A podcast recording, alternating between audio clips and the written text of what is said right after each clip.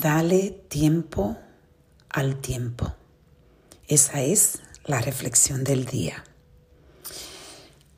Tantas veces nosotros necesitamos hacer decisiones tan rápida y perdemos en las decisiones que estamos haciendo completamente el control, porque la ansiedad de hacer las decisiones se toma completamente el poder de pensar en claridad.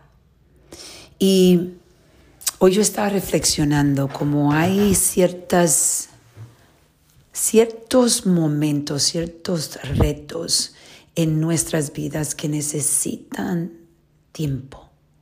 Necesitan tiempo para tú poder analizar qué es la mejor decisión o cuál es la mejor decisión para, para ti.